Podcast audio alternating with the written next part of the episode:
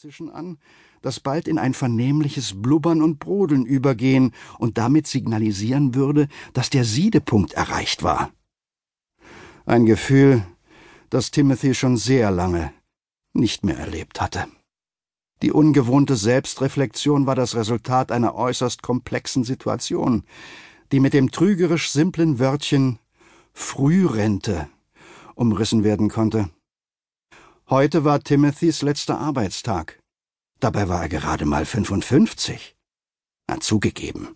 Spätestens mit 65 hätte man ihn ohnehin in den Ruhestand geschickt. Oder war es 70?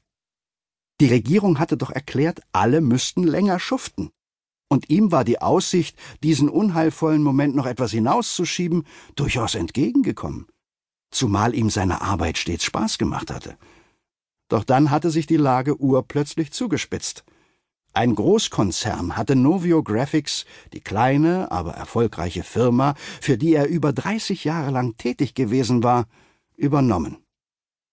Seine Stelle sei nicht gefährdet, hatte man ihm versichert, aber es seien gewisse Umstrukturierungsmaßnahmen vonnöten, die eine Umverteilung von Aufgaben erforderten.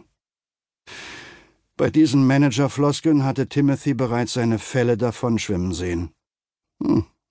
Es kam, wie es kommen musste.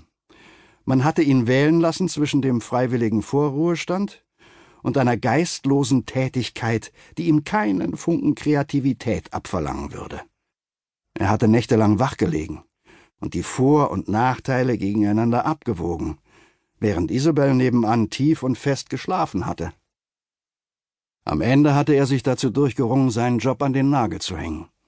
Er würde sich eine andere Stelle suchen, wenngleich das für einen Mann seines Alters garantiert kein Zuckerschlecken werden würde. Aber es war zweifellos besser, als die kommenden zehn, fünfzehn Jahre auf dem Posten eines Managers, der als eine Art Sozialarbeiter und Diplomat in Personalunion fungierte, ein freudloses Dasein zu fristen. Sobald er seine Entscheidung getroffen hatte, informierte er seine Vorgesetzten und Isabel, die ja gewissermaßen ebenfalls seine Chefin war. Natürlich hatte er sie schon im Vorfeld nach ihrer Meinung gefragt, wäre ihr sogar dankbar gewesen für etwas Unterstützung bei der Entscheidungsfindung. Doch sie hatte nur gesagt, das musst du schon selbst wissen. Was willst du denn? Es ist schließlich dein Leben. Aber war es das wirklich? Hätte man ihn ganz unverblümt danach gefragt, er hätte seine Ehe nicht als unglücklich bezeichnet, wenngleich sie auf Außenstehende vermutlich einen etwas unspektakulären Eindruck erweckte. Das Dasein als Ehemann gestaltete sich für Timothy überwiegend angenehm, ein Zustand, der zum einen auf seinen freundlich höflichen Umgang, Vertrautheit und Pragmatismus zurückzuführen war, zum anderen auf seine Fähigkeit, aus allem, was ihm das Leben bescherte, das Beste zu machen. Von Kindesbeinen an war er gern allein gewesen.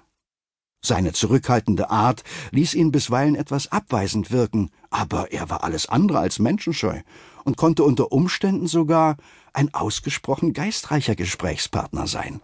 Man musste ihn nur etwas aus der Reserve locken, um in den Genuss seines anziehenden Lächelns zu kommen und seine Schlagfertigkeit zu erleben. Und er hatte Humor einen leisen, unaufdringlichen Humor, der nur unter gewissen Umständen zutage trat. Wenn es hoch herging, mutierte er zum stillen Zuschauer, begnügte sich damit, zu beobachten und über die mannigfaltigen Persönlichkeiten seiner Mitmenschen zu staunen. Selbstgefälligkeit oder Gemeinheit waren ihm fremd. Allerdings begann es in bestimmten Situationen, etwa wenn ihm etwas unverschämt ungerecht oder grausam erschien, bisweilen in ihm zu gären und dann verspürte er den unkontrollierbaren Drang, zu intervenieren und die Angelegenheit wieder ins Lot zu bringen. Ein Charakterzug, der schon seinen Kommilitonen Respekt eingeflößt hatte und für den er von ihnen insgeheim bewundert worden war. An der Universität hatte er auch Isabel kennengelernt. Damals, vor all den Jahren. Er hatte Kunst studiert, sie Politikwissenschaft. Und nur wenige Monate nach dem Abschluss hatten die Hochzeitsglocken geläutet. Wenn es nach Timothy gegangen wäre, hätten sie sich damit noch Zeit lassen können, aber für Isabel war eine voreheliche Beziehung nicht in Frage gekommen. Also wurde geheiratet.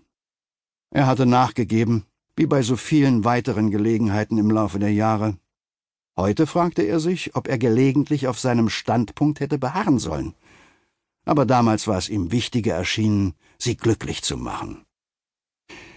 Ihre Familien hatten die Nachricht von ihrer Verlobung skeptisch aufgenommen. Isobels Eltern waren strenggläubige Methodisten, erhoben allerdings am Tag der Hochzeit keine Einwände gegen den Konsum von Alkohol, und in Anbetracht der Mengen Wein, Bier und Schnaps, die sie sich an diesem jenem verregneten Julitag im Jahre 1980 einverleibten, kam Timothy zu dem Schluss, dass sie diesbezüglich wohl ganz gut trainiert waren.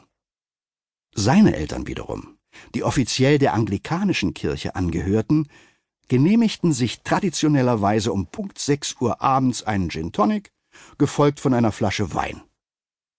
Gegen Ende des Hochzeitsmahles hatten somit beide Elternpaare einen ordentlichen Schwips. Allein ihre Leichenbitterminen wollten so gar nicht zur soeben vollzogenen Vermählung passen. Vielmehr hatte es den Anschein, als wollten sie ihren Kummer im Alkohol ertränken. Es sollte das erste und letzte Zusammentreffen der Familien bleiben. Die Flitterwochen verbrachte das glückliche Paar in der Dachkammer eines Häuschens in Bournemouth, das Isobels Tante gehörte. Ein Hotel hatten sie sich schlichtweg nicht leisten können. Danach ließen sie sich eher zufällig in der Küstenstadt Chichester nieder. Wie so oft in Timothys Leben hatte das Schicksal die Zügel in die Hand genommen, während er noch überlegte, wie es weitergehen sollte.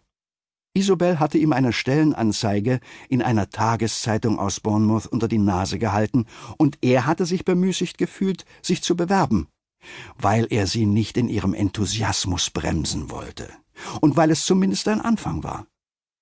Ted Henderson, der sympathische Firmeninhaber, hatte ihm eine Stelle als Grafikdesigner angeboten und gefragt, ob er in der darauffolgenden Woche anfangen könne. Timothy war gleichermaßen überrascht wie erleichtert gewesen.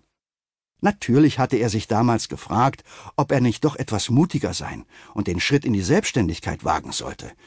Aber dafür hätte er aktiv Kontakte knüpfen und Akquise treiben müssen, und Selbstvermarktung hatte noch nie zu seinen Stärken gehört. Novio Graphics war ein kleiner Betrieb, aber die Tätigkeit würde es ihm ermöglichen, seine Kreativität auszuleben, wenn auch nur in beschränktem Ausmaß.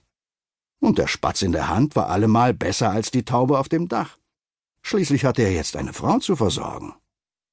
Zunächst zogen sie in die Küstenstadt Emsworth. Ihre schäbige kleine Wohnung mit Blick auf den Hafen gehörte ebenfalls Isabels Tante. Eine ziemlich gewiefte Lady, wie Timothy bald feststellte. Eine Reihe renovierungsbedürftiger Wohnungen in Häusern entlang der Küste und je ein Fünfer Wetteinsatz auf die vielversprechendsten Rennpferde, das war ihre Vorstellung von einem ausgewogenen Kapitalanlagenportfolio. Als Novio Graphics expandierte, was zu einem beträchtlichen Teil auf Timothys Talent und Fähigkeiten zurückzuführen war, wurde sein Gehalt geringfügig erhöht, und sie nahmen einen Kredit auf, um ein bescheidenes Häuschen in Chichester zu kaufen, das deutlich näher an Timothys Firma lag. Jetzt kannst du zu Fuß zur Arbeit gehen, und ich kann den Wagen nehmen, hatte Isabel gesagt. Zwei Jahre nach der Hochzeit kam das erste ihrer drei Kinder zur Welt.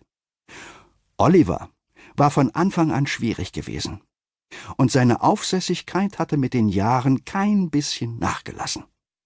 Seine Sturheit, sein Hang zum Übereifer und die leicht arrogante Miene, die er selbst in Momenten der Muße zur Schau trug, bildeten die idealen Voraussetzungen für seine spätere Berufswahl. Er war Jurist geworden. Inzwischen gehörte er sogar einer der vier englischen Anwaltskammern an. Hatte es sich allerdings schon früh mit den meisten höherrangigen Mitgliedern der Honorable Society of Grace Inn verscherzt und sich damit so einige Aufstiegschancen verbaut.